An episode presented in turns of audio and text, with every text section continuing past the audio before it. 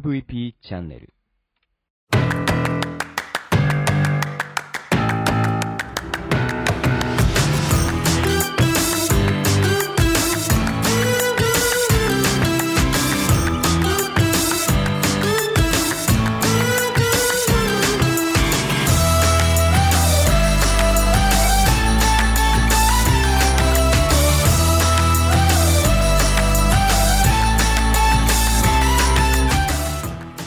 は Broken Radio 大海です。この番組は日本の福祉を可愛くしたいをコンセプトに活動している私が企業やものづくりのことなど日々のにぎやくネタ満載でお届けする音声コンテンツ壊れたラジオ、えー今年を振り返る12ヶ月の2月です。それじゃあスタートします。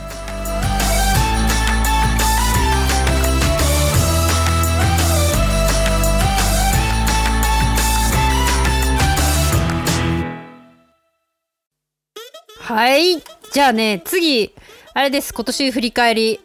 2月。いきますよ。2月はねめちゃくちゃ濃かったよ。あのその前の年からあの企画をしてね。あの初音ミクのクリプトンフィーチャーさんの初音ミクのあの北海道でやるやつをねあの雪ミクって言うんだけど毎年2月に雪まつりに合わせて、えー雪ミクを開催しててあの札幌中ねあの電車があの雪ミクの電車が走ってたりいろんなグッズが売ってたりライブだったりまあいろいろねその分野あるんですよ。ボーカロイド音だったり絵だったりあのお絵描きだったりいろいろなものがあってね。あのそもそもじゃあ、えっと、初音ミクってなんだっていう話になるんだけどあのねまあベースのミクちゃんがいるわけですよこうバーチャルな。であのそこにいろんなクリエイターの人が集まって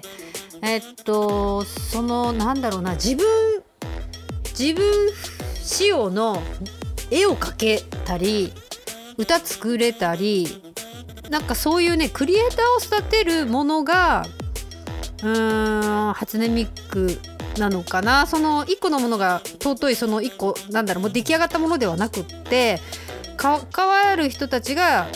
どんどん変化できていく。どんどんどんどんその人気のクリエイターがそこから輩出されていくっていう感じであのー今回のこのね今年のミックを描いた人はこの人ですみたいな。この人の普段の作風はこんなんです、まあ、歌でも絵でもそうなんだけどそうやってあの人気のクリエイターがどんどん出ていくようなものだということをね自分がね関わってやっと分かっ分かったよね。そんな感じでと私はもともとワークショップいろんな工作教室をやっていたんだけどもあのー本当にねありがたいことにいろんなこう本当にねどこで何がつながるかはわからないなっていうところを実感したんだけれどもやっぱりね札幌にいたらいつかは何かとみたいなやっぱあるわけですよ。その中にやっぱりあのーね初音ミクは入ってるわけよ。北海道からで北海道の会社だって、ね、なかなかみんな知らないんじゃクリプトンフィーチャーっていう会社ね北海道の会社で世界中に初音ミクっていうキャラクターをねこう送り出していろんな展開をやってるんだけども、まあ、そこの北海道だけのイベント雪ミクっていうあのそういうなんだファンの人たちはそのために北海道に来るこうツアーをね1年かけてお金を貯めてくるとかそういうイベントになってるんだけどそのワークショップをねやらせてもらえるなんてね本当にねいつかはっていうやつをね今年やっちゃった感がすごくありましたね。で、えっと、ワークショップ2日間で300人やったんだけど、まあ、そんな大きいのもねなかなかやらせてもらえないしあの展開としてはあのキットパスっていうあのこう画材をね使ってやるっていうとこでまあ私もワークショップいろんなものをやるんだけど、まあ、最近はそのワークショップの中にどんな要素を入れていくかっていうとこであのこういうのこういうの作ってかっこよくなるでしょうではなくってその道具が材料がどんなものであるとかどうしてそれをこのワークショップに使いたかったのかっていうのをあのこう入れていくわけですよ。まあ、そういう時代になってきたかなっていう感じもするんだけど、まあ、そのワークショップの中ではやっぱ北海道を代表するクーピトンフィーチャーっていう会社があってあのキットパスっていうのはね日本理化学工業さんのチョークのあの作ってる会社で川崎に本社があって北海道のビバイにもね、えーと、チョークの工場があるんですよ。実はっていう感じででそこがね障害者の人たちがこう7割7割が正社員で障害者の人が働いてるっていうのでねあの大切日本で大切にしたい会社っていう、まあ、本があるんだけどあの1冊目のね一番最初に出てる本当にね素晴らしい会社が北海道にあって、まあ、そこのとそこなんかクリプトンさんと、えー、日本理化工業さんがねこう一緒にこうタッグを組めば世界中にこのあのキットバスっていう画材がね広まるきっかけになるんじゃないかなっていうとこでこれ絶対これ使いたいなと思ってあのワークショップをねどんな感じにするかっていうのを考えさせてもらったんだけどその中でもやっぱりあのどういうふうにするかっていうのをねスタッフの方とすごくお話しさせてもらってそのアクリル板の下に引く下絵とかもあの全国のミックファンの人にこう応募してもらったりねそんなことも本当にね一人だったら絶対できないじゃないですか。そんな機会もいただいて、まあ、そのお絵かきワークショップをやるというとこでねあのとてもとても意味があるなっていうものをやらせてもらいましたでね当日なんかこれはねやっぱね目の前で見て感じたんだけどそこそこやっぱりキットパスって小さい子とかママとかがこう書いてるイメージがやっぱ強いんだけどあの ミクミクの不安ってやっぱり男性が大部分だしなんならやっぱりちょっと30代ぐらいが多いんだよね。その人たちが一生懸命キットパスで絵を描いてくれるというねこの光景があのー、日本理学工業の方々にもお手伝いしてもらったんだけどもうそれを見たことがなかったですよねその男性のこの年齢層がキットパスを使うというのはねあのー、すごいと思う。あの日本理化学工業さん的にものすごい違う、えー、なんですよ顧客の層新しいねところをこう掴んだ感じだったですよねあの時ね。いやこれはいいっていう感じだったんだけど。まあそれねあの無事終わり。今はねあのそれきっかけであのあれです。東京えっとねえっとねマジカル未来っていうそう大きいイベントが大阪と東京で毎年ねな何万人来るんだかちょっと分かんないんだけどそこのあの来場者プレゼントみたいな感じでキットパスをねあの採用してもらえてもうこれもまた感動ですよね。そんな、まあ、きっかけ私も、えっと、いろんなものもらったけどもそんなきっかけになるワークショップが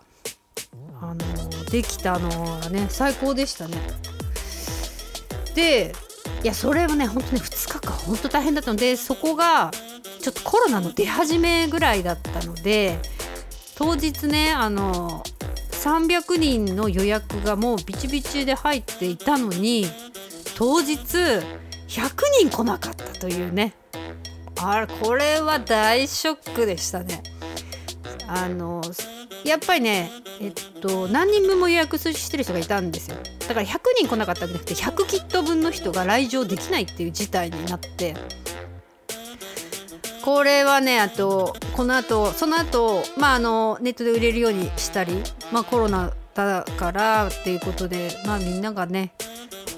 右往左往しながらこう策を練っていた感じ感じでしたね。うーん。でえっとそれが2月の最初の方だったんうんと89か。89だそれで私あの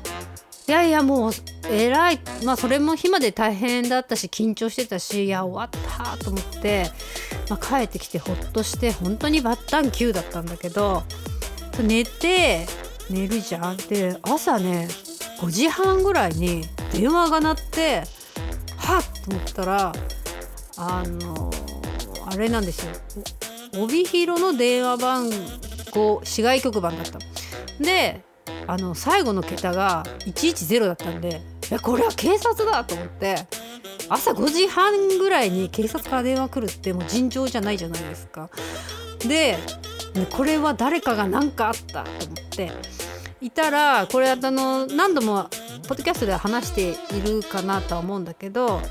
もともと私はあの親が離婚していて高校生の時に父親の方にいたんだけど、まあ、母親とはその時別れているんだけどその母親がねあのどうやら倒れちゃったみたいで一人で暮らしていたんだけど。でまあ携帯の履歴を見たのかなんかわからないんですけど警察の人が「この人知ってますか?」って電話来て「いやいや母親です」みたいな感じでちょっと誰かね近くに連絡できる人いませんか？って言っていやとはいえ親戚そっちのね親戚とは疎遠だったしどうやったら？と思ってなんかもう飛び起きて頭もう全然回らない感じで誰か言ってくれる人いないかなとかってこうやってたらもう10分ぐらいそれからね15分ぐらいした後にいや亡くなりましたみたいな電話が来てなんか疲れてるのにななんだ今これと思って。まあでもただそのミックのワークショップの前とかだったらもっともっと大変だったかなっていう気はするのでまあ疎遠だった母親ではあったけれどもまあその時ね亡くなったけどいいタイミングを見計らってもらえたかなっていう気はね後々考えたりしましたね。そんなんでその後すぐね帯広を飛んでってあのいろいろやったけどもあれですよねこう別れた後のその母親今はねみんな結構離婚とか多いからと思うけどすごい難しかったですね。なんかわかん離れてても結局は実の子に来るっていうかいろいろな手続きとか。うん本当になんかね勉強になりましたね。目の前でこうどんどんなんかバタッと死ぬ。そして周りの人がどバタつく。で手続きはえ私やんの？みたいな感じだったけどあのまあまあ今考えたらスムーズにいろいろなことはできたなかなっていう気もするしそう困った時に聞ける友達がねたくさん周りにいやこのことだったらこの人に聞けばみたいなのがいたのは本当に助かったなと思うしあとね本当にねコロナでなんかまだみんなどこかの話みたいなところがあったから2月のね10ぐらいだったんで普通にねお葬式ができたのでまあ良かったですね。まあすごい後から考えたけどあれかねあのー、なんだこんな状況になったら離れてる母親はコロナになってないかとかってねこうあれこれ考えるよりはまあいろいろな考えはあるけども良かったのかな。心配しなくていいからね。なんかいいのか悪いのかわからないけど、まあ、自分が親に対してちょっとほっとしたっていうかどうしどうしようかなとかね普段考えていたのでうんそんななんか激動の2月でしたね。多分ね2月は他にもねいろいろあったんだよ。それねちょっと前半であとあとチャイミングケアモールっていうねえっというところの、うん、障害が障害があるっていうのもいろんな病気になったとか病気で生まれたとかっていうね子どもたちのショッピングモールみたいなとこに仲間に入れてもらったりあとエアジーのエポカにね、えー、出させてもらったりエポカはあのシェアオフィスで一緒にあの入ってるウェブトライブの川村さんねこのポッドキャストに出てもらいましたけどそこのえっとラジオに出させてもらったのか毎週エアジーの土曜日の9時半から30分いろんなこう社長を呼んで話を聞くっていう感じなんだけどね。もうラジオが大好きなんでもう空いてるって言ったら空いてるって来るって言ったら来るっていうね。多分5秒ぐらいで話が決まるっていう 感じでしたけど、まあ、ちょっとそんな感じの大変だったような上がったり下がったりまあいろんな節目感があった2月でした。はいそんな感じでねこれ